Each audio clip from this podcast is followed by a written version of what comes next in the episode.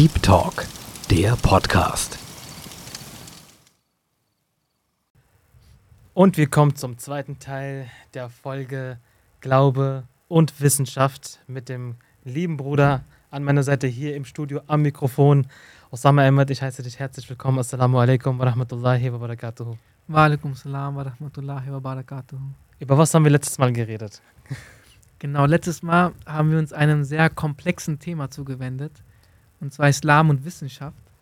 Und haben gesehen, dass es eigentlich nicht zwei Bereiche sind, die versöhnt werden müssen, sondern dass man die beiden zusammen versteht.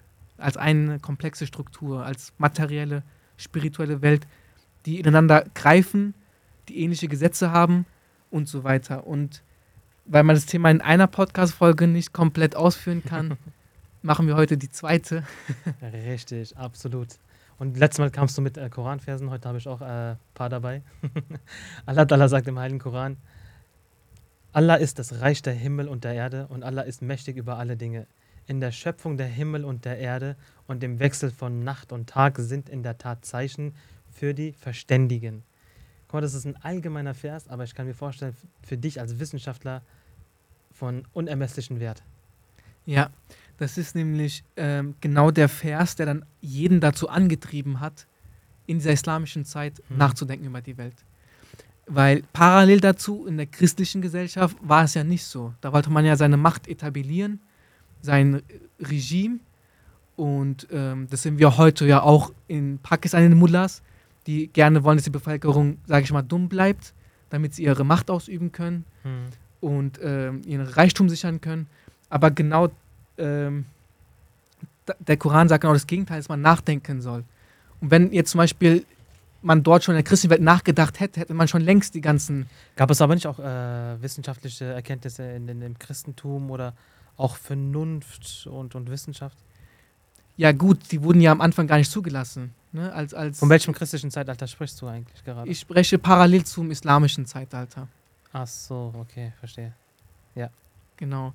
Jedenfalls ähm, zum Beispiel auch die Zeit, wo man versucht hat, ähm, in äh, äh, diesen, diesen, diesen gesellschaftlichen äh, Schichten äh, eine, eine große Masse von Menschen äh, zu unterjochen quasi. Ja. Und eine mittlere Schicht hatte mehr Privilegien und da gab es halt die, diese Klerus, glaube ich, nennt man das, diese adlige, äh, die, die Kirchenvertreter waren ähm, die ganz, ganz besonderen Menschen und die hatten halt das Recht, äh, die Bibel zu interpretieren und zu deuten und haben ein ganz, ganz großes Volk von Christen dann halt äh, gesteuert und, und, und äh, bewusst irgendwie ähm, ja, nach ihren eigenen Interessen ähm, gesteuert.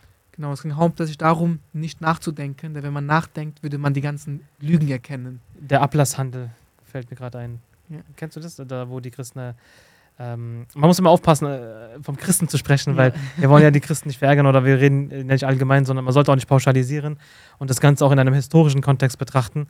Und zwar äh, gab es ja damals dieses, äh, du kannst dich ähm, durch, durch äh, Geld kannst du deine Sünden äh, vergeben lassen. Du kannst dich freikaufen durch Geld.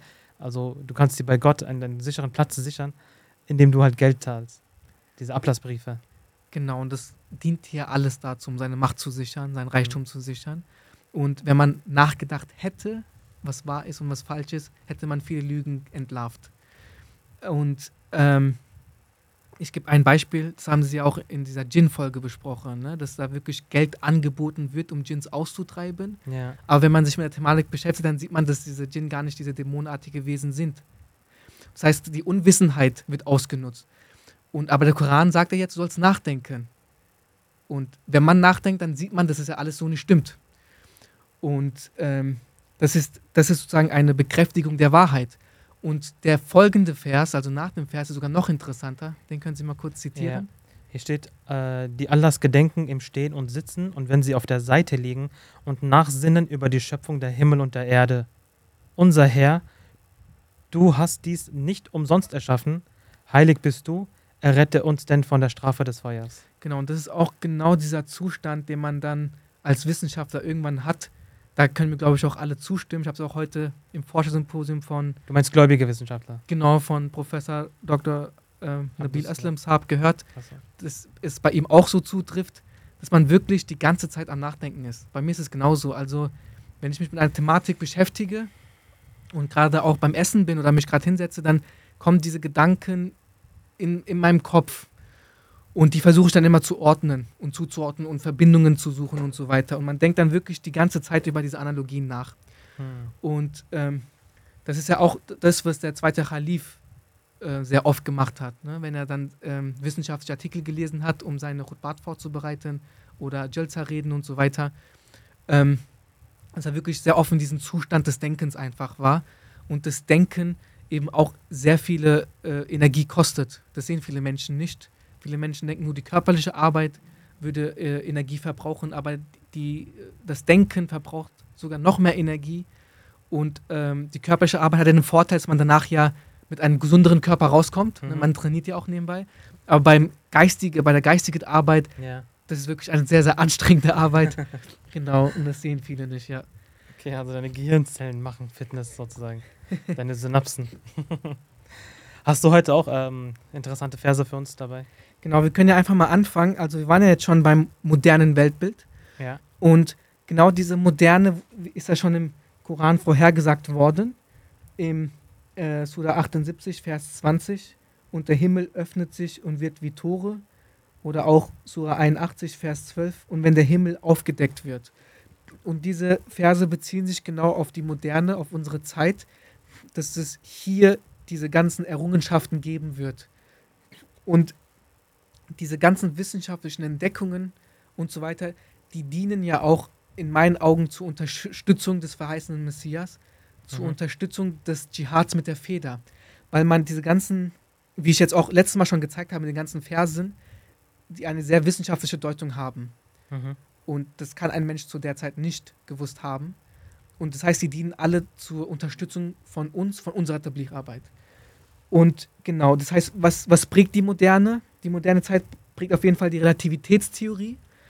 Und in der Relativitätstheorie geht es ja einmal um die Relativität von Zeit, Okay. was ja damals auch ein sehr, sehr, sehr unglaubliches Konzept ist. Weil man, viele Menschen denken ja naiv, es gäbe eine Uhr im Hintergrund, die ganze Zeit tickt und läuft. Aber in Wahrheit ist es ja nicht so. Zeit ist ja auch relativ. Dazu gibt es auch Andeutungen im Koran. Was meinst du mit Zeit ist relativ? Relativ Relation zu, zu was? Oder wie, wie kann man das verstehen? Weil ich frage als, äh, als jemand, der keine Ahnung hat.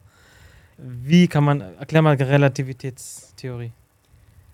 Ich bin beim Abitur stecken geblieben, danach habe ich keine Ahnung. Okay, das ist. Ähm,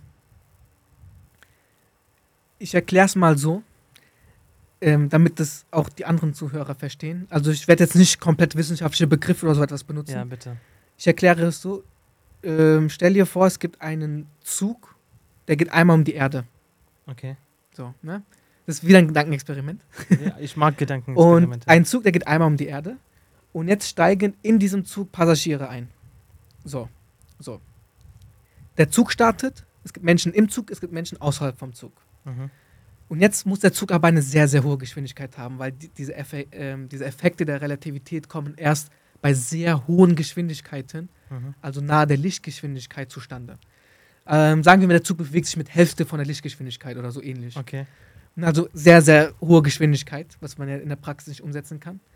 Was dann passiert, sagen wir, ein, ein Mensch, der außerhalb vom Zug ist, ne, lebt ein Leben ganz normal, lebt gerade 20 Jahre und jetzt sagt er, okay, wir halten diesen Zug an. Wenn er jetzt diesen Zug anhält und die Menschen kommen aus diesem Zug raus und er fragt diese Menschen, wie viel Zeit ist vergangen, dann werden sie nicht 20 Jahre sagen. Bei denen wird vielleicht etwas zwischen 5 und 10 Jahren vergangen sein. Aber für den Menschen draußen sind 20 Jahre vergangen. Das heißt, das ist Relativität von Ah, Zeit. Also wenn sich etwas sehr schnell bewegt, dann wird die Zeit verkürzt, dann geht die Zeit langsamer. Dann vergeht für ihn die Zeit auch anders. Genau, dann vergeht für ihn die Zeit anders. Ich habe eine kleine Frage und zwar gibt es dieses Verständnis, ich weiß auch gar nicht, vielleicht äh, wirst du jetzt sogar lachen. Stimmt das? Kannst du mir jetzt das bitte bestätigen, dass wenn ein äh, Astronaut im Weltall ist und seine Familie unten ist, stimmt es, dass die Zeiten für beide unterschiedlich sind? Die Zeit ist sogar schon unterschiedlich, wenn ich ein, sagen wir mal, 30-stöckiges Hochhaus habe und jemand lebt oben Was? und jemand lebt Ernsthaft? unten. Ja, das liegt, da ist schon die Zeit unterschiedlich. Das liegt an der äh, Gravitationskraft. Also Massen, deswegen wollte ich nicht so tief in die Thematik einsteigen, weil es kompliziert wird. Alles gut. Ähm, Massen üben auch Effekte auf die Zeit auf. aus, ne? weil Okay. die rühmen ja auch die Raumzeit. Das heißt, wenn ich jetzt in diesem 30. Stock bin, Ja. dann vergeht meine Uhr ein bisschen langsamer als die Uhr von dem, der im Erdgeschoss lebt. Aber das ist so ein minimaler Effekt, Okay. dass ich den nicht sehe. Also das wie ist es so minimal. Wie ist es mit dem Astronauten und seiner, seinem Sohn äh, im, im Genau. dritten Stock? Der ist auch nicht wirklich ähm, bemerkenswert. Das ist auch ein minimaler Effekt. Der ist Okay. nicht so groß. Ne? Da gibt es den Effekt, aber der ist nicht so groß. Ich weiß, diese Vorstellung kommt wahrscheinlich aus diesem Film Interstellar. Oder auf einmal der Genau. Vater zurückkehrt und ist jünger. Ich Ja, möchte jetzt ja. die Zuhörer nicht spoilern. Jedenfalls, ähm, Interstellar, das war mega interessant. Er war ja komplett in einer Dimension, die war äh, jenseits von Raum, Raum und Geist. Boah, egal, aber so weit wollen wir gar nicht ausholen. genau, so wollen wir nicht ausholen. Jedenfalls, ja, es gibt diese Zeitunterschiede, aber bis man die relevant bemerkt, muss viel passieren. Okay, okay. Ne? Muss, muss sehr, aber sehr ich habe hab verstanden, was du meinst. Okay. Also da ist die äh, Relativität. Da, es geht um Zeit. Es geht um diese Zeit äh, ähm, Wahrnehmung. Genau, und Verse dazu kann ich ja sagen, ähm, ich zitiere jetzt nur einen, benenne aber alle. Also äh, 22, 48, 79, 47 und jetzt 70, 5. Die Engel und der Geist steigen zu ihm in, sei, in einem Tage, dessen Maß 50.000 Jahre sind. Da merkt man schon, dass, ähm, da merkt man ein bisschen, also da wird die Relativität angedeutet, ne? dass Zeit nichts Absolutes ist, sondern dass Zeit etwas Relatives ist. Okay. Genau, und die andere ähm, Sache in der Relativitätstheorie sind ja genau diese Raumzeit und diese Felder, die man mit dem Auge ja nicht sieht, Hm. ähm, die ja aber die Bahnen bestimmen, mit denen sich genau diese Himmelskörper bewegen. Und dazu gibt es ja auch einen Vers, ähm, 31, 11. Er hat die Himmel erschaffen ohne für euch sichtbare Stützen. Und er hat in der Erde feste Berge gegründet, damit sie nicht mit euch bebe. So, da gibt es jetzt zwei Sachen. Einmal, er hat die Himmel erschaffen ohne für euch sichtbare Stützen. Da hätte ja Allah Ta'ala auch sagen können, er hat die Himmel erschaffen ohne Stützen. Ja. Ja. Wir sehen ja keine Stützen. Wir sehen keine. wir sehen, ja, wir sehen ja keine, auf Englisch Pillars oder, und so weiter. Wir sehen das ja oder so. nicht. Ähm, aber es gibt ja eine Art von Stütze. Es gibt ja diese Raumzeit, diese Kräfte, die wirken, die diese wir nicht mit dem Auge sehen. Und Ja. deswegen steht da ohne für euch sichtbare Stütze. Ah, okay. Ein ganz wichtiger Aspekt. Stimmt, ne, der, der zeigt, dass es nicht von einem Menschen ist. okay. Weil ein Mensch hätte gesagt, er hat die Himmel erschaffen ohne sichtbare Stützen. Hm. Aber, Ta'ala weiß ja, für die Menschen sind sie nicht sichtbar, Hm. sie gibt es aber. Und weiter, kann ich kurz anmerken, da steht ja auch, und er hat in der Erde feste Berge gegründet, damit sie nicht mit euch bebe. Das ist sehr interessant, Damit sie nicht mit euch? bebe. Weil äh, dieser Vers deutet darauf hin, dass Berge ähm, sozusagen gegen Erdbeben arbeiten. Und das hat man in der Wissenschaft auch entdeckt. Ne? In, in, vor gut 20 Jahren ungefähr hat man mit GPS-Systemen gesehen, dass durch Berge, Berge üben so ein, haben so ein Gewicht, also üben so ein, ein, ein Gewicht auf die äh, Kontinentalplatten aus, dass die Platten sich wirklich signifikant langsamer bewegen, um ungefähr 30 Prozent. Hat man mit GPS-Systemen nachgeforscht und so weiter. Und dieser Vers steht hier schon. Ne? Hm. Und, also, und ähm, als ich diesen Vers selber für mich gedeutet hatte, ich dachte, ah, das bedeutet bestimmt, dass man Erdbeben verhindern will. Und das in der Wissenschaft dann gesehen habe, war ich dann erstmal sehr beeindruckt. Und jetzt kommt es, dann habe ich das sogar in der Exegese vom zweiten Khalifen gefunden. Hm. Und dann war ich so, okay, ja, dann Bestätigung. war so eine Bestätigung, ne? weil wenn ja zwei, drei, mehrere Menschen auf die gleiche Schlussfolgerung kommen, steckt ja Logik dahinter. Also Allah hat den Erdplatten, ähm, den äh, kontinentalen Erdplatten gewisse Gewichte verliehen, damit es, damit die nicht äh, jedes Mal bei äh, jedem Erdbeben auseinandergehen. Die, die, die Berge Ja. üben eine Kraft auf diese Platten aus, damit die sich langsamer bewegen. Weil wenn die Platten sich schneller bewegen, dann, dann krachen die aufeinander und es gibt stärkere Erdbeben. Das heißt, Berge helfen zum einen Teil gegen Erdbeben. Das ist damit gemeint. Also schwächen die Erdbeben etwas ab. ah, okay, okay. Und das steht schon hier vor 1400 Jahren. Krass. Wow. Ich äh, bin verblüfft. Genau. Ähm, paar Verse, die man vielleicht noch an dem Punkt erinnern kann, bevor man eine neue Thematik anfängt, Hm. Ist zum Beispiel auch 2133 und wir machen den Himmel zu einem wohlgeschützten Dach. Ähm, das bezieht sich auch unter anderem, also hat mehrere Deutungen, aber unter anderem auch auf die Sonnenstrahlen, weil wir haben eine Ozonschicht in der Luft und die schützt uns ja vor gewisse UV-Strahlung und schwächt ja eine gewisse Art von UV-Strahlung ab. Und das ist auch mit dem Vers beispielsweise gemeint. Und in einem anderen Vers heißt es auch, also 626, Darum, wen Allah leiten will, dem weitet er die Brust für den Islam und wen er in die Irre gehen lassen will, dem macht er die Brust eng und bang, als sollte er zum Himmel emporklimmen. Das heißt, wenn man ja, sozusagen jetzt, wenn man den irdischen Himmel jetzt nimmt, man würde jetzt nach oben steigen, dann wird ja der Luftdruck immer, ähm, die Luft wird ja immer dünner. Hm. Und dann wird es einem in der Brust immer enger und banger. Ja. Und das sagt der Vers hier schon. Ne? Dass, dass es Hm. Ein Luftschiff gibt, die dann immer dünner und dünner wird. Stimmt. Das ja. ist, ja, das ist, das ist diese, ähm, das ist das, was ich versuche zu erklären. Also was ich mit diesem Podcast auch versuche, die Menschen zu erreichen und zu überzeugen, dass man gar nicht davon sprechen kann, Glaube und Wissenschaft. Das ist eins. Das, das gehört so zusammen, dass dieses System, spirituelle und materielle System ist so verschränkt, man kann sich das gar nicht vorstellen. Hm. Und ich bin auch noch nicht fertig mit den Versen. Also du, du ballerst gerade Verse raus und ähm, verbindest die direkt mit wissenschaftlichen Fakten. Ja. Krass, okay. Nee, das ist mega interessant. Ich als Theologe ähm, habe ja auch natürlich äh, die Koranexegesen gelesen und da habe da auch schon gemerkt, hey, ich hatte immer das Gefühl, da muss sich mal ein Wissenschaftler dran setzen, ein Biologe, ein Chemiker, ein Physiker und der wird so viele Sachen darin finden und endlich haben wir es mal geschafft. also wirklich Props an dich. Aber hau mal raus, was hast du denn noch für Sachen? ja, wie Allah Dalla ist der Ursprung von jedem Wissen Man und jeder immer demütig Weisheit. sein, immer Genau. demütig, bodenständig. Ist ja klar. Genau, ja. Wir haben ja ähm, zum Beispiel letztes Mal auch über den Urknall gesprochen. Ja. Und ähm, was eben auch zum Urknall gehört, man hat es ja entdeckt, weil man denkt hat, dass das Universum sich ausbreitet. Ja. Das dehnt sich aus. Expandiert. Genau. Und da hat man ja festgestellt, okay, wenn es morgen äh, noch weiter ausgedehnt ist, übermorgen noch weiter ausgedehnt ist, muss es ja gestern näher dran gewesen sein, Und vorgestern. vorgestern noch näher und irgendwann weiter, weiter, weiter. So kam man auf den Urknall, bis alles in einem Punkt war. noch. Und der Vers zur Ausbreitung, äh, den gibt es ja auch, ne? Also Wasama, Baneinaha, ähm, Biaidin, Wainna Lamusiun. Ne? Und, und den Himmel haben wir erbaut mit unseren Kräften. Und wir werden fortfahren darin, ihn auszudehnen. Und die, die, also so ein Vers zum Beispiel findet man auch nur im Heiligen Koran, den findet man auch nicht in anderen Schriften oder in Mhm. anderen Schrift. Und diese Ausdehnung wird schon damals erwähnt. Und jetzt muss man sich vor Augen halten, dieses Konzept des ausdehnenden Universums und das Universum 1 war, das wusste nicht mal Einstein. Also sogar Einstein dachte, ist immer von einem statistischen Universum ausgegangen. Das heißt, dass das Universum immer gleich ist. Hm. Davon ist er ausgegangen. Und er hat es dann später als die größte Eselei seines Lebens bezeichnet. Hm. Und er hätte einfach in den Heiligen Koran schauen müssen. Da hätte er schon einen Vers dazu gefunden, dass, der, schon, ja. dass, dass die Erde sich Ich habe auch einen Koranvers, den kannst du auch gleich mit äh, erklären. An dem Tage, da wir die Himmel zusammenrollen werden, wie die Schriftrollen zusammengerollt werden, wie wir die erste Schöpfung begannen, so werden wir sie erneuern. Binden, binden für uns ist die Verheißung. Wahrlich, wir werden sie erfüllen. Genau. Also Was kannst du dazu sagen? schöner hätte Allah Ta'ala das Ende des Universums nicht beschreiben können.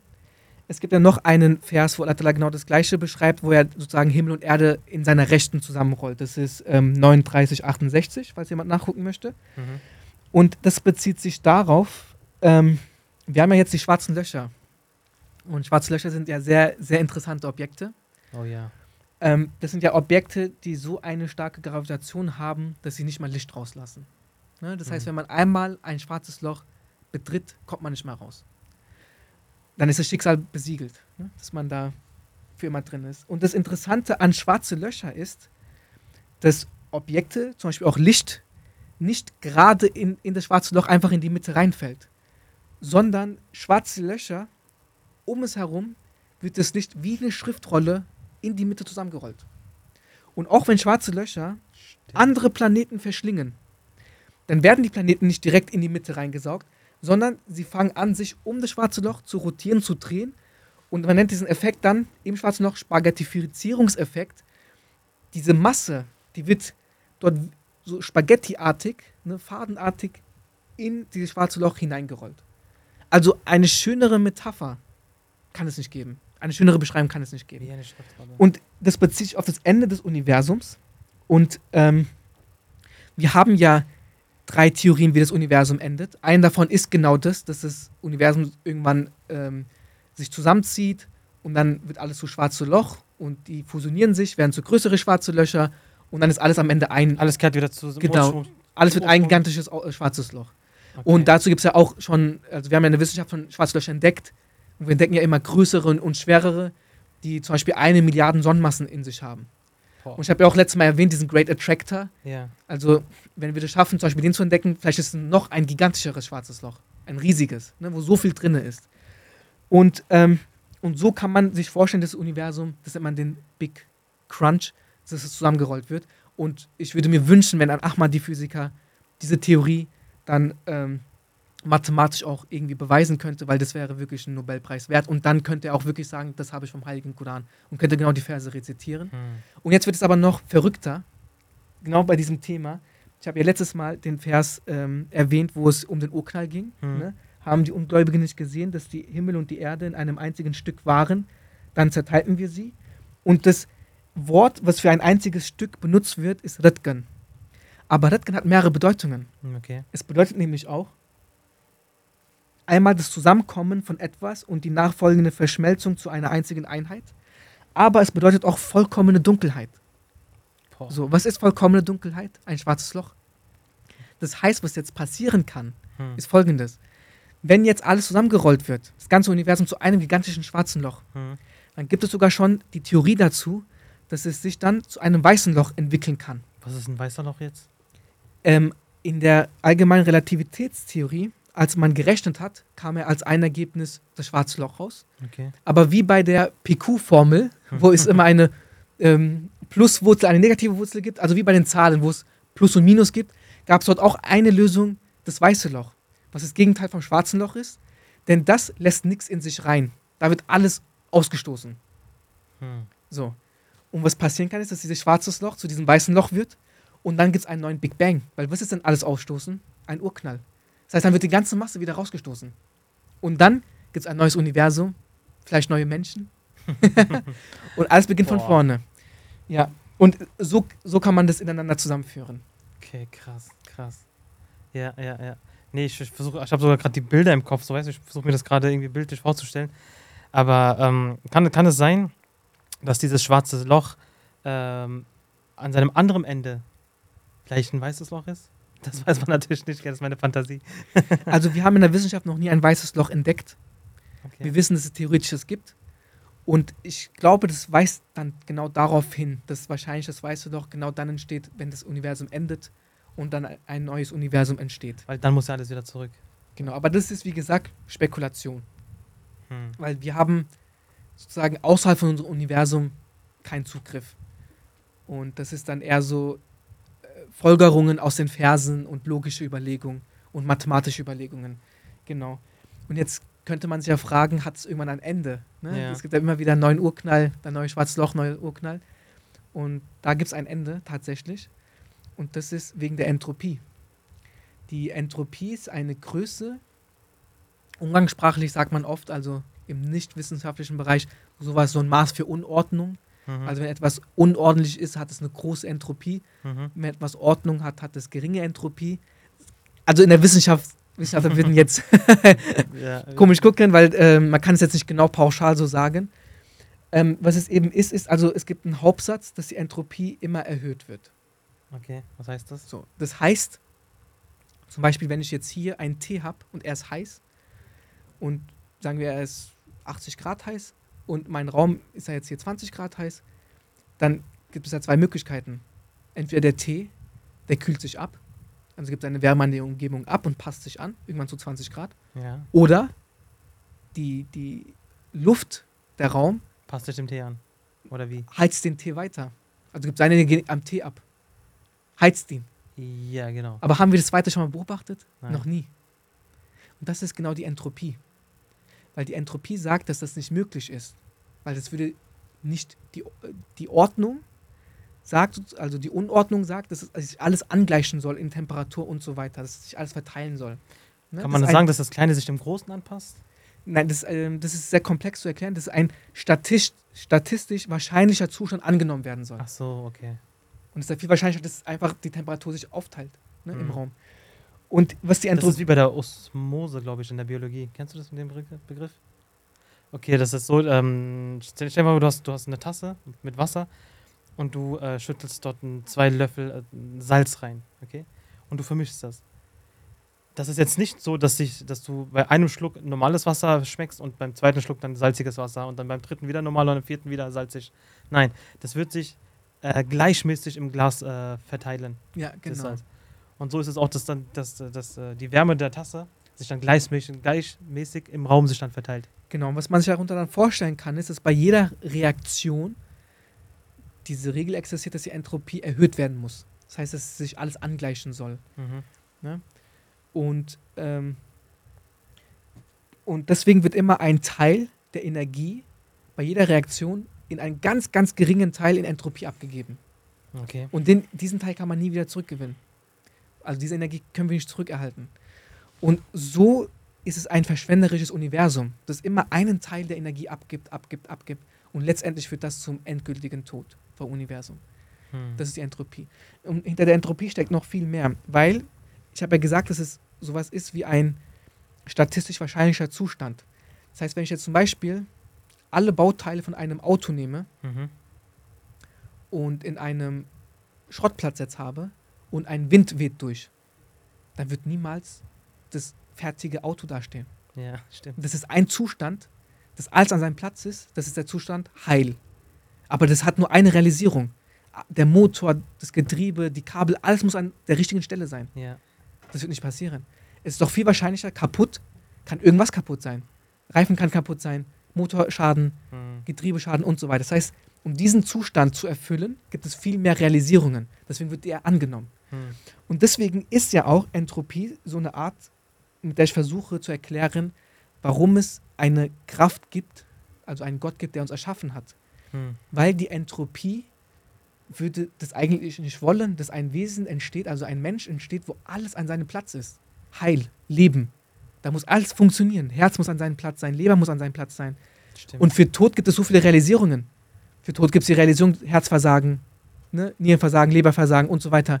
Gibt sehr viele Gründe für den Tod. also quasi ist für den Chaos unendliche Möglichkeiten, Eventualitäten, während für ähm, Ordnung eine Wahrscheinlichkeit besteht, eine, eine geringe Wahrscheinlichkeit. Für, genau, für sowas wie eine Ordnung gibt es viel weniger Realisierungen, Realisierungen. Umsetzbarkeiten Ja. und deswegen ist es viel unwahrscheinlicher. Deswegen muss es etwas geben, etwas Aktives, das es geführt hat. Und das ist genau da, wo man auch in der Evolution diesen Streit hat. Also es muss eine aktive Kraft gegeben haben, einen aktiven Gott, einen aktiven Designer, der Mhm. alles so haben wollte, wie es heute ist. Hm. Okay, krass. Verstehe. Ich bin überrascht, dass ich das verstanden habe. mit, mit so vielen Begriffen. Ich bin überrascht, dass ich das so erklären konnte, dass man es verstehen kann. Also, ich äh, kann sagen, du hast das gut erklärt. Sag mal. Maschallah, maschallah, maschallah. Ich sehe gerade, du hast schon, äh, schon den nächsten Vers im Kopf. Bruder, du kannst hier in dem Podcast-Folge direkt alle deine Verse raushauen. Ich finde das sogar mega interessant.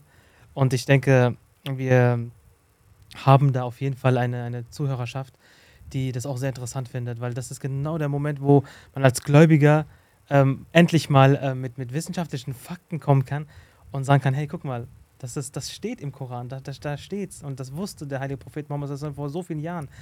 Und das ist nochmal so eine Bestätigung für sich selbst. Deswegen kannst du uns, uns da gerne überhäufen. Alles gut. Genau, ich kann jetzt noch ähm, drei Sachen ansprechen. Wir können ja mit einer anfangen. Jetzt gibt es ja diese Ich Vorstellung, stelle sowieso meine Fragen dann sehr gerne, wie groß ist das Universum? Keine Ahnung. So, ne? Und da gibt es eine Grenze, weil nichts ist schneller als Licht. Das heißt, Okay. Information kann sich ja nicht schneller als Licht ausbreiten. Aber was, wenn ich sage, wir, es gibt vielleicht was schneller als Licht ist, aber wir wissen es nicht. Dann, dann würdest du jede Theorie bauen. dann müsstest du es zeigen. Jedenfalls in der materiellen Welt, ich Okay. rede von der materiellen Welt, in der spirituellen Welt gibt es schnellere Sachen, Ja. ähm, gibt es nichts, was schneller ist als Licht. Mhm.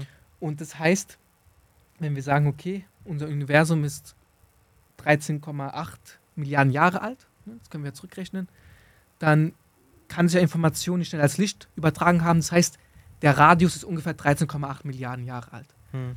Dann hat sich ja das Universum aber ja ausgedehnt und deswegen hat es einen etwas größeren Durchmesser. Ne? Also schon, ähm, ich weiß nicht genaue Zahl im Kopf, ich würde schätzen 28 äh, Milliarden Jahre oder so etwas. Okay. Genau, äh, wer sich damit tiefer beschäftigen will, warum das genau das beobachtbare Universum ist, kann das dann einfach nachlesen, nachrecherchieren. Was ich dazu erklären möchte, ist folgendes. Ähm, Im Heiligen Kora- Koran steht nämlich ähm, 55, 34, O Versammlung von Djinn und Menschen, wenn ihr imstande seid, über die Grenzen der Himmel und der Erde hinauszugehen, dann gehet. Doch ihr werdet nicht imstande sein zu gehen, außer mit Ermächtigung. So. Hm. Jetzt gehen wir mal in die Zeit zurück, ne? 7. Jahrhundert.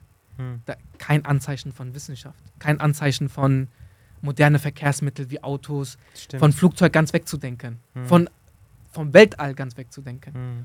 Und hier steht schon, also wenn ihr imstande seid, über die Grenzen der Himmel und der Erde hinauszugehen, dann geht.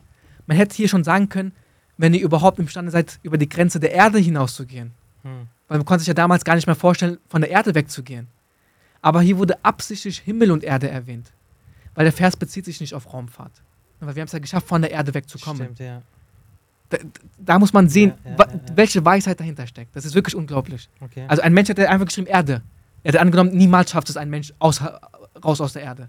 Aber Allah wusste, das gibt ein Zeitalter, wo es passieren wird. Deswegen steht Himmel und Erde. Himmel und Erde. So, ist noch interessanter.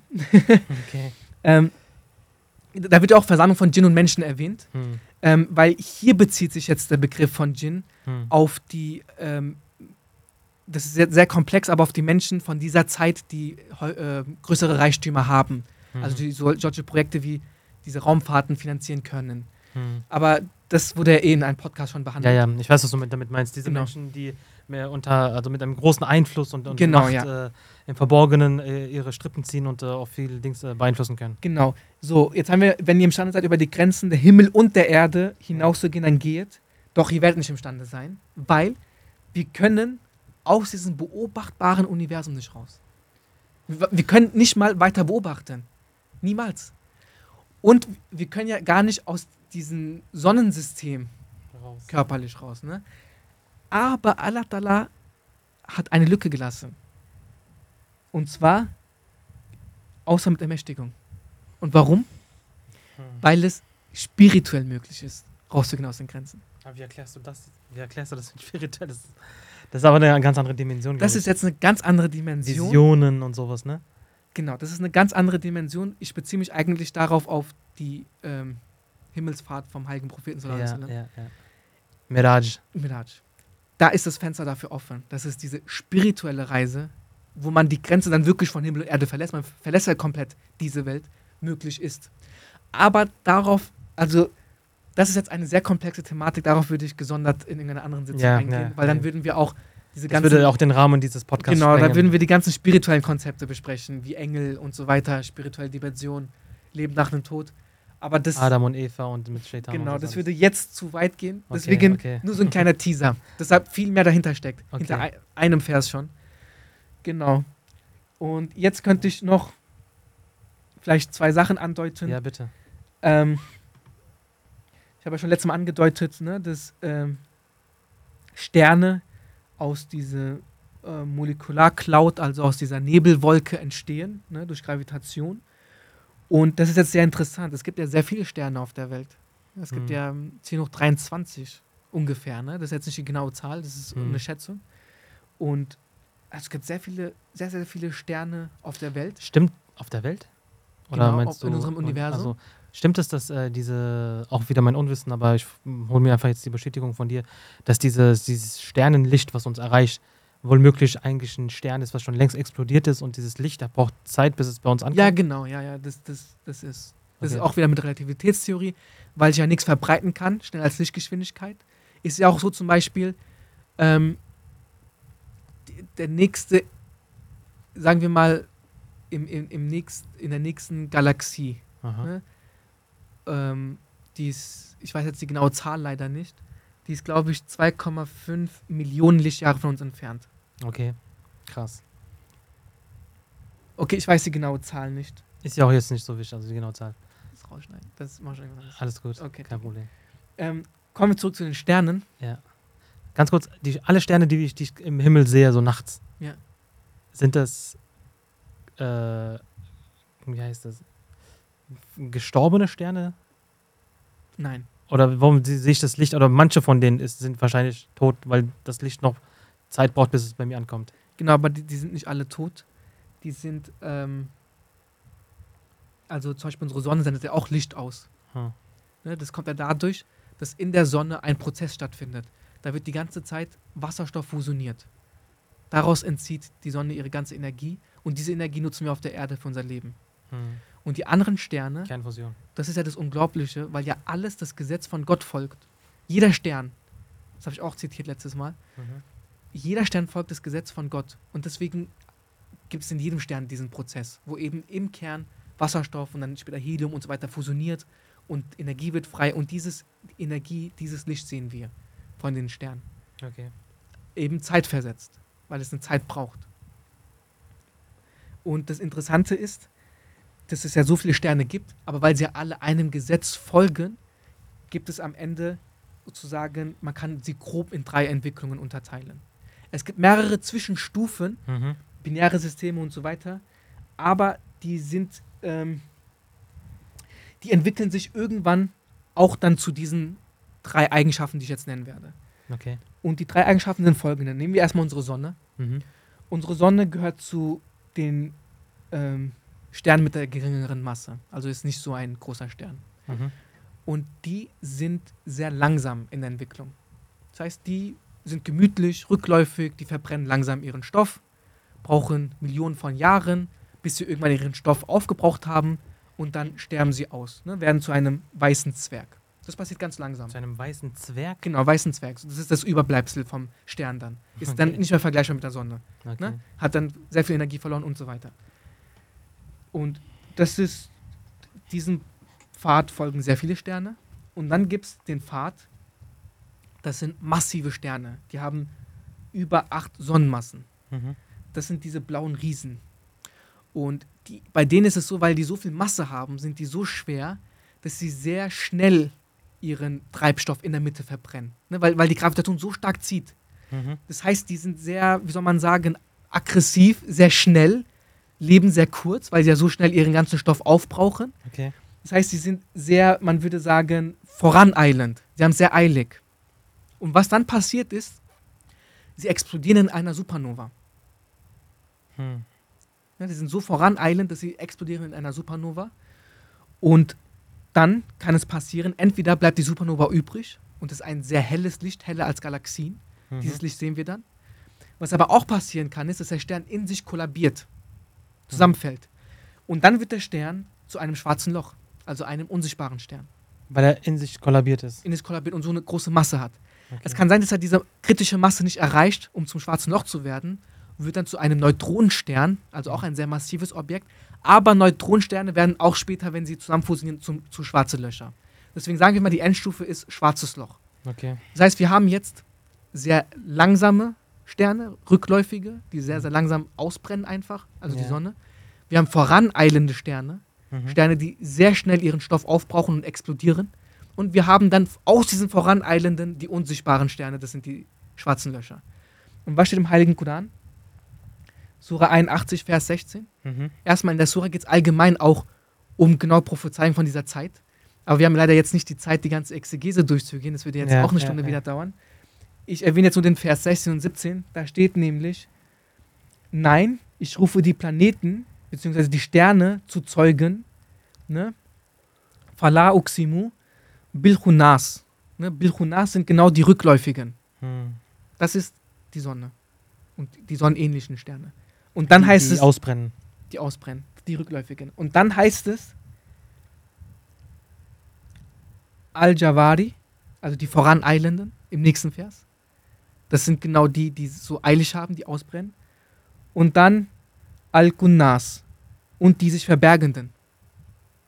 Wie schön ist Mhm. das, ne? Am, Also die ersten Verbergenden sind die schwarzen Löcher? das sind die schwarzen Löcher. Und genau die werden hier erwähnt. Genau diese, diese, diese drei Die- die Stufen. drei werden hier Stufen, erwähnt. ja. Genau, die, die rückläufigen, die langsam ausbrennen. Und dann im zweiten Würdest du Vers. sagen oder Kategorie? Kategorien, ja, kann Ja, man sagen. genau. Beziehungsweise diese, diese drei Formen vom, vom, Ja, von der, man nennt es Stellar Evolution, ne, die, die, die Evolution der Sterne, wie die sich Mhm. entwickeln. Genau, und das sind genau, und was auch interessant ist, genau diese Voraneilenden werden ja mit den Verbergenden genannt, im selben Vers. Weil ja aus diesen Voraneilenden die verbergenden Stammen. Ne? Aus diesen Hm. blauen Riesen kommen ja dann die schwarzen Prozess, okay. Löcher. Und das ist, also das ist diese Mystik, Boah. die wirklich hinter dem Heiligen Koran steckt. Und wenn man sich damit befasst, also nach diesem Podcast kann man sich gar nicht mehr die Frage stellen, Glaube und Wissenschaft, ist es vereinbar? Also Hm. das, wer würde sich noch die Frage stellen, wenn man sieht, was alles im Koran steckt. Krass. Ich glaube, ich habe, glaube ich, in der Folge mit dir schon hundertmal krass gesagt. Eigentlich sollte ich sagen, Mashallah, Mashallah oder Subhanallah, Subhanallah, Alhamdulillah, Ja, Alhamdulillah. Also auch alle, die gerade zuhören, nicht gerade, aber später, dann sagt Mashallah, Alhamdulillah und Subhanallah, wenn ihr auch gerade so eine Gänsehaut habt wie ich. Aber erzähl mal weiter. Sehr gerne. Ich kann jetzt noch, noch eine, eine Mystik des Korans erwähnen. Ähm, dann wäre ich auch erstmal mit diesem Thema des Universums, Mhm. ne, mit dem Materiellen, grob durch. Okay. Ähm, was auch sehr interessant ist, warum hören dann Sterne irgendwann auf zu brennen? Oder ähm, warum gewinnt man keine Energie mehr? Also die Energie gewinnen wir ja durch zwei Prozesse. Ne, die meiste Energie entweder durch Kernfusion, das heißt wir fusionieren leichte Kerne, Mhm. oder durch Kernspaltung, das heißt wir spalten sehr, sehr schwere Kerne, wie Uran, Plutonium und so weiter. Ähm, Jetzt eine dumme Frage. Wenn man Kerne spaltet, wieso bekommen wir dadurch Energie? Das liegt an den Kräften in den Kernen. In den Okay. Kernen wirken zwei Kräfte. Einmal die elektromagnetische Wechselwirkung, Mhm. die hat eine größere Reichweite. Okay. Und einmal die starke Kernkraft, die hat eine kleinere Reichweite. Und ähm, wegen diesen Kräften gewinne ich oder äh, bekomme ich eben Energie. Mhm. Okay, verstehe ich. Genau. Ähm, es noch deutlicher zu erklären, da kann ich jedem empfehlen, es gibt ähm, ein Video bei 100 Sekunden Physik. Darf ich? Ja, ja, kannst machen, natürlich. Bei 100 Sekunden Physik gibt es genau dieses ähm, Kernspalt-Paradoxon, heißt das Video oder so. Das ist sehr schön Video, sehr informativ. Da wird genau diese Thematik, da, da werden genau diese Kräfte erklärt, die Länge erklärt mit schönen Bildern. Also ich würde jeden raten, der sich das verstehen will, warum man Energie gewinnt oder verliert, sich dieses Video anzugucken. Wenn ich es jetzt hier im Podcast erklären muss, ohne Bilder, Bilder, ist ohne Animationen, ohne das ist- Grafiken, das ja. ist schwierig. das ist viel zu schwer, das wird niemand verstehen. Okay. Deswegen will ich einfach mal, dass man mir jetzt mir kurz glaubt, Ja, dass ja. man entweder durch Spaltung, aber wir kennen das ja auch, Ja, durch. Bomben, oder durch Fusion, das kennen wir auch durch die Sonne, Energie gewinnt oder verliert. Aber jetzt gibt es eine Mitte, wo es irgendwann aufhört. Wie? So, ja, es gibt eine Mitte. Da kann man weder durch Spaltung noch durch Fusion Energie gewinnen. Und das ist, ähm, und diese Mitte ist um das Element Eisen herum. Aber was genau meinst du mit Mitte? Du hast zwei Möglichkeiten genannt, ähm, durch die man Energie gewinnen kann. So, Option äh, 1, Option 2. Und da gibt es jetzt eine Mitte. mit Mitte meine ich folgendes: Im Atomkern gibt es ja Proton, Neutron. Ja. Und das Element wird da ausgewählt durch die Zahl der Protonen. Ein Proton ist Wasserstoff, zwei Protonen sind Helium und so weiter. Hm. So. Mit, mit Gewinnen durch Fusion meine ich, leichte Kerne, Helium, Wasserstoff werden fusioniert, Mhm. werden zu schwereren Kernen, Kohlenstoff und so weiter. Mit Spaltung meine ich, Uran spaltet. Ne, Uran ist ein sehr schwerer Kern. 200, also Massenzahl 235. Ich glaube, die äh, Ordnungszahl ist 92, also 92 Protonen. Ich weiß jetzt nicht die genaue Zahl. Mhm. Und wenn ich den natürlich spalte, dann habe ich zwei leichtere Kerne, gewinne Energie. So, die Mitte, meine ich, ist, ist bei Eisen. Okay. Das ist, und zwar ist es 56, 57 und 58 Eisen. Das ist einfach die Massenzahl von diesem Stoff. Das sind, das sind diese drei Eisen-Isotope ähm, sind stabil. Und Eisen hat eben die Ordnungszahl 26. okay. Also d- 26 Proton hat ein Eisen. mhm. Und 56 Eisen bedeutet, ich habe 30 Neutronen, 57 Eisen bedeutet, ich habe noch ein Neutron drauf und 58 Eisen bedeutet, ich habe noch ein Neutron drauf. Mhm. Bei denen, das sind die stabilsten Kerne. Bei denen kann ich jetzt nicht mehr durch Spaltung oder durch Fusion Energie gewinnen. Die sind ganz stabil. Deswegen sind die Metall. Ja, die sind in der, sozusagen in der Mitte von diesem System, von diesem Stabilitätssystem. So, oh, okay, okay, ja, verstehe. So. Und deswegen finden wir zum Beispiel auch im erdinneren Kern Eisen. Ne? In der Ah. Mitte von Erde finden wir Eisen. Ja. Und jetzt kommen wir zur Mystik des Korans. Im Koran gibt es ja einen ganzen Vers zum Eisen, Al-Hadid. Das ist Surah 57. Okay. Und 57, habe ich ja gerade gesagt, ist ja genau in der Mitte. Hm. 56, 57, 58 Eisen, 57 genau in der Das Mitte. ist genau in der Mitte, das ist So. die Mitte. Es wird noch verrückter. Weil in diesem Vers, und zwar im 26. Vers, Wahrlich, wir schickten unsere Gesandten mit klaren Beweisen und sandten mit ihnen das Buch und das Maß herab, auf das die Menschen Gerechtigkeit üben möchten. Und wir schufen das Eisen, worin Kraft zu gewaltigem Krieg wie auch zu vielerlei anderen Nutzen für die Menschheit ist. So. Und Eisen, Al-Hadid, taucht genau in der Mitte Hm. von diesem Vers auf. Genau in der Mitte. So. Im 26. Vers, ich habe gesagt, die, die Protonenzahl ist genau 26 von Eisen. Stimmt. Im 26. Im 26. Vers, 57. Sure. Sure. 57 ist die Hälfte von 114 Suren. Das ist genau in, In der Mitte, ja. sozusagen in der Hälfte sozusagen zahlenmäßig. Ne? Und jetzt wird es noch verrückter. Man hat ja früher auch arabischen äh, Buchstaben Zahlenwerte zugeordnet. Ne? Das war ja sozusagen das Ja. Zahlensystem. ja. Und Hadid hat genau, ist genau die Zahl 26, Eisen. Und. Al-Hadid ist genau die Zahl Alhamdulillah. 57. Subhanallah. Also diese Analogie, das, das kann ja kein Zufall sein. Also das, man kann ja sagen, okay, das eine ist ein Zufall, das andere, äh, aber wie erklärt man dann das andere? Also das sind zu viele Zufälle auf Ja, einmal. Das, ja, das, ja. Ist, das ist kein Zufall. Das ist genau dieses, dieses Spiel, dieses, dieses, wie soll ich das erklären? Ja, diese Magie einfach. Hm. Also- Das ist, ähm, Unglaublich, oder? das ist eine, eine, eine, so ein symmetrisches Muster, da, dass, dass, da, dass man davon ausgehen muss, dass dahinter ein Zeichner sitzt. Wenn ich das so sagen darf. Und das ist nur ein, Ein Künstler. mathematisches. Das ist, das ist eine Kunst in sich. Ja, das, ist, das ist wirklich eine Kunst. Und das eine Kunst hat es in sich, dass da eine Ordnung ist, Ja. dass da eine Struktur ist, dass da eine Symmetrie ist. Da, das ist alles andere als äh, Zufall, alles andere als äh, Chaos. Und man muss sich vorstellen, der Koran wurde innerhalb von 23 Jahren Ja. offenbart. Und äh, also die Verse wurden ja in, diesem, in, in dieser Zeit offenbart. Und das heißt, kein Mensch heute hat einen Überblick über den ganzen Koran. Also das ist ja sehr schwierig, den ganzen Überblick, alles im Kopf zu haben. Hm. Und, ähm, und der Prophet wusste ja von Gott ganz genau, wo die Verse zu setzen sind. Und dass es genau so gesetzt wurde. Und genau diese Mathematik dahinter steckt. Ich bin ehrlich, also ich führe ja Protokolle von meinen Experimenten oder von meinen Arbeiten oder von meinem Studium. Wenn ich jetzt sogar nur drei Jahre zurückblicke oder manchmal sogar nur einen Monat, ich verstehe manchmal wirklich, was ich gemacht habe. Ich gucke mein Protokoll rein und denke, was hast du da gemacht eigentlich? Okay. Und jetzt muss man sich vorstellen, in diesem Buch, Heiligen Buch, 23 Jahre und genau dieses Wort Präzise, an so. dieser Stelle präzise, perfekt einzusetzen, Boah. was mit der Wissenschaft so zusammenhängt. Und das ist nur ein mathematisches Beispiel, es gibt viel mehr Beispiele, ne? wenn man Ja, sich anguckt, ja. wie oft zum Beispiel bestimmte Wörter Jahr, Monat vorkommen. Das, das ist Numerologie, ne? Numerologie von Puran. Also, das, das ist ja kein Zufall. Also, keiner kann ja sagen, dass ich 23 Jahre lebe, dass ich so, überhaupt so viel Zeit habe, den Koran zu vervollständigen. Hm. Ne, Das ist, das ist ein Zeichen von Gott. Und Krass. Ja, das ist heftig, das ist heftig, mashallah.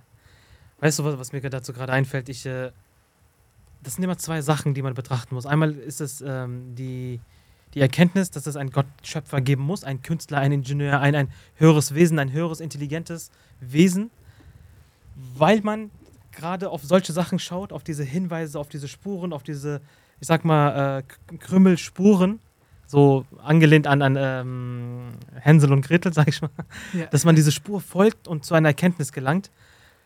Aber, und jetzt kommt hier der Theologe und sagt, ob es einen Gott gibt, also wirklich diese Erkenntnis, 100 Prozent, da muss man wieder dieses Experiment vollziehen und diese Erkenntnis sich holen. Ich gebe dir folgendes Beispiel. Jemand kommt und sagt, hey, es gibt Phantasialand, okay? Du hast noch nie was von Phantasialand gehört, okay? Jetzt könntest du dich hinsetzen, gell? und recherchieren, studieren. Du schlägst die Seiten auf, du siehst sogar Bilder, äh, Berichte von Leuten, die dort waren, die erzählen, hey, es war voll cool, wir haben Eis gegessen, wir waren auf der Achterbahn und, und, und. Du liest, äh, du siehst dir bei, bei Google Maps sogar die Strecke an und, und, und wie man da hinkommt, die Anfahrt und Bilder und so weiter. So, okay, nur als jetzt als Analogie, als Metapher. Das ist eine Recherche. Du hast Hinweise, du hast Zeichen, du hast Beweise, dass es Phantasialand geben muss. Okay? Das ist deine Mühe, deine Anstrengung am Tisch, am Schreibtisch. Und du gehst Leute, du besuchst Leute, die dir erzählen, ja, ich war dort gewesen, ist das voll schön und so weiter und so fort. Jetzt übertragen wir das mal auf den Glauben. Dort hast du auch, wie du jetzt, die, die ganze Podcast-Folge, die, die ging jetzt darum, dass wir den Glauben mit Islam verglichen haben und gesagt haben, hey, da sind, das ist, da gibt es eine starke Verbindung. Die Wissenschaft hat die und die Erkenntnisse heutzutage und die sind damals schon verankert gewesen in dem Koranvers hier und da und dort.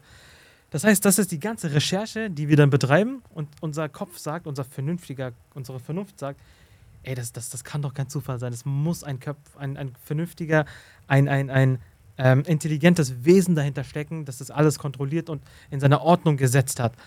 Unser Kopf sagt, unser Verstand sagt, da muss ein Ingenieur, ein, ein, ein Künstler, ein Architekt sein, der das Ganze in seine Ordnung gesetzt hat.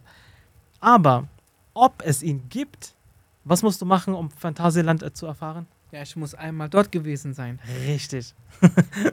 du musst da hinfahren, du musst dein Ticket ziehen, du musst auf der Achterbahn fahren, äh, in, in der Wasserrutsche und in der Geisterbahn, um hinterher sagen zu können, hey, ich habe die Praxis erfüllt.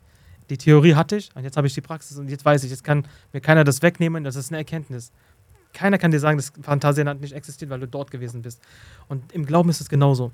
Ich sage immer den Menschen, ob es einen Gott gibt, dafür findest du sehr viele Beweise, rational, Logik, Wissenschaft, dass es was geben muss. Und sogar die Wissenschaft kombiniert mit dem Glauben, da findest du sehr viele Ansätze, sehr viele Erkenntnisse, sehr viele Andockstellen, die dich zum Nachdenken anregen. Wie, genau, was du gerade vorgelesen hast, diese ganzen Sachen sind keine Zufälle, für uns sowieso nicht. Aber ob es einen Gott gibt, da musst du ähm, dir das, das beste Maßstab anschauen. Das ist der heilige Prophet Muhammad sallallahu alaihi wasallam. Und wenn du möchtest, kannst du dir auch die ganzen anderen Propheten anschauen im heiligen Koran. Und dann musst du mal dir deine Notizen machen, was diese Menschen gemacht haben. Welche Route ergibt sich dadurch, dass man, dass man auf diesem Wege seine, seine Schritte macht, seine nötigen Schritte hinterlegt, um dann in Erfahrung zu bringen, ob es einen Gott gibt. Verstehst du, was ich meine? Und das ist der Punkt. Das sind zwei verschiedene Sachen, aber man muss beides, beides nehmen. Der eine kann gepackt werden oder überredet, überzeugt werden durch diese ganzen Argumente, diese, durch diese ganzen Beweise und Hinweise. Aber diese Hakkul Yakin, sagt man ja ne, auf, auf uh, Arabisch auch, diese absolute Erkenntnis, die gewinnst du erst dadurch, wenn du die nötigen Schritte in die nötigen, in die, in die richtigen Richtung machst. Das ist ein ganz wichtiger Punkt. Genau, das sind ja die, diese genau, was ihr, was ihr erwähnt habt, diese drei Stufen des Wissens. Genau. Ne, dass man, ähm, was wir hier gerade machen, ist die erste Stufe. Das ist nämlich, das hat der verheißene Messias Islam sehr schön erklärt, wenn ich jetzt vom Weiten einen Rauch sehe, ja, ja. dann kann ich zur Schlussfolgerung kommen, dass wahrscheinlich sich dort ein Feuer befindet, ne, ja. ne, von dem dieser Rauch stammt. Aber ich kann mich auch irren. Das ist einfach meine Schlussfolgerung, die ich jetzt habe. Genau wie jetzt ich sehr viele Schlussfolgerungen präsentiert habe. Mhm ähm, die natürlich auch einen anderen Ursprung haben können. Und dann gibt es die zweite Stufe des Wissens. Das ist, wenn ich dieses Feuer mit den eigenen Augen sehe. Das heißt, ich sehe dieses, diesen Rauch und, und ich sehe das Feuer. Und die dritte Stufe, die du jetzt erwähnt hast, ist jetzt genau die, dass ich so nah an diesem Feuer dran bin, dass ich es auch spüre. Ja, dass ich das nicht nur sehe und den Rauch sehe, sondern dass ich auch die Wärme des Feuers an meinem Körper spüre. Ja. Genau. Und das kann man, diese Erfahrung kann man wirklich dann nur machen, wenn man mit einem reinen Herzen sich wirklich Gott hingibt und Gott um Hilfe fleht. Und wenn man wirklich dann dort ist, dann ist es sehr schwer wieder zurückzukommen zum ursprünglichen Zustand, weil man dann schon, man, weil der Glaube sehr weit gefestigt wird dadurch, ja. Ja, ja. Weil man da ähm, in einem Zustand kommt, der ähm, so intensiv ist, und so mit Liebe verbunden, auch mit Emotionen, mit, mit dem Geist, mit der Seele, dass da eine Rückfälligkeit äh, auszuschließen ist. Aber eine kleine Frage, der, der mittlere Zustand, Ainul Yaqin, also wo du gesagt hast, man sieht das Feuer. Jetzt eine kleine Frage, wie kann man das äh, im, im wahren Leben übertragen? Wir haben ja gesagt, das, was wir gerade machen, das ist ja die erste Stufe. Und ich habe ja die dritte Stufe erwähnt, ne? dass man Gott äh, in Erfahrung bringt, dass man ihn quasi berührt, diese, dieser Berührungspunkt. Genau, wir können wieder zum Phantasialand-Beispiel gehen. Okay. Das erste war ja die Recherche und mir werden die Bilder gezeigt etc. Und diese zweite Stufe wäre, wenn ich jetzt an diesem Phantasialand vorbeifahren würde, weil dann würde ich es mit meinen eigenen Augen sehen. Mhm. Und ich würde vielleicht auch die, den Spaß hören, ne, das Geschreie. Die Zuckerwatte riechen. Genau, und ich, ich würde das sehen. ja. Aber ich würde das ja noch nicht erleben. Ja. Also ich bin noch nicht da drinne. Ne? Ich, ich, ich spüre noch nicht diese Wärme. Und das ist die zweite Stufe, dass ich das mit den eigenen Augen, ich habe jetzt die Recherche gemacht, ich sehe, dass es existiert, aber die dritte Stufe, dass ich das erlebe, erfahre, das ist dann wirklich, wenn ich dann auf der Achterbahn sitze. Richtig, richtig. Nee, sehr gut gesagt. Und falls sich jemand fragt, okay, wie kann ich Gott denn sehen? Da ganz einfach die Antwort, du siehst Allah Ta'ala, du siehst Gott in seiner Schöpfung, in seiner Natur, in seiner Schönheit, in der Erhörung deiner Gebete, in seinen Segnungen. Das sind ja auch Berührungspunkte mit Allah Ta'ala. Du, wenn, wir reden ja nicht davon, dass man unbedingt etwas mit dem physischen Auge erblicken und sehen muss. Ähm, du kannst ja Allah auch darin sehen, wie er sich manifestiert in Sachen. Ganz einfach. Subhanallah. Subhanallah. So, mein lieber Bruder, ich habe, glaube ich, äh, sehr viel von deiner Zeit genommen. Das ist gar kein Problem. Was ich noch anmerken möchte, ist, Gerne, ja. das war jetzt alles sehr auf Universum bezogen, aber das ist nicht alles, was der Koran bietet. Also der Koran bietet auch wirklich eine sehr gute Beschreibung, wie das Leben entstanden ist. Und eine sehr präzise Beschreibung auch zum Beispiel, wie der Fötus im Bauch der Mutter aussieht Mhm. oder welche Stufen er Genau. durchgeht. Das heißt, Er beleuchtet auch die Biologie. Genau, das heißt, das ist nicht das, ist nicht das einzige Wissenschaftliche, sondern es geht noch viel weiter. Und um das alles jetzt verstehen zu müssen, müsste man sogar noch weitergehen und noch weitergehen und noch mehr Podcasts anbieten. Aber das ist nur, um zu sehen, dass da jetzt noch viel mehr ist. Also es war nicht alles. Ne? Mhm, Das, es mhm. gibt noch viel mehr rauszuholen. Auf jeden Fall. Nee, ich bin dir wirklich sehr dankbar, dass du auch heute wieder dabei warst und äh, uns äh, bereichert hast mit so vielen schönen ähm, Koranversen und deren, de- deren Verbindung mit, mit, der, mit der Wissenschaft. Jazakallah wa Jazaa an dieser Stelle. Und ähm, ich werde dich inshallah auf jeden Fall nochmal einladen für die anderen Themen. Und äh, da kann ich ja schon mal ein bisschen spoilern. Also ich habe äh, noch äh, Lust darauf, mit dir über die Evolutionstheorie zu sprechen und über das äh, Spirituelle, über die spirituelle Dimension und über Wunder, über, über, über Engeln und so weiter. Aber darüber werden wir uns inshallah noch äh, im Nachhinein unterhalten. Und ja, ähm, für alle nochmal die Bitte, ähm, macht sehr viel Dua für den Podcast und ähm, aktiviert die Glocke, abonniert den Kanal und äh, folgt uns auf Spotify, Amazon Music, Apple Podcasts und Audible und Google Podcast, habe ich schon gesagt. und genau, unterstützt äh, Stimme des Islam und äh, auch den Deep Talk Podcast und auch alle anderen Formate. Und haltet uns in euren Duas. Und in dem Sinne, Assalamu alaikum wa rahmatullahi wa barakatuhu.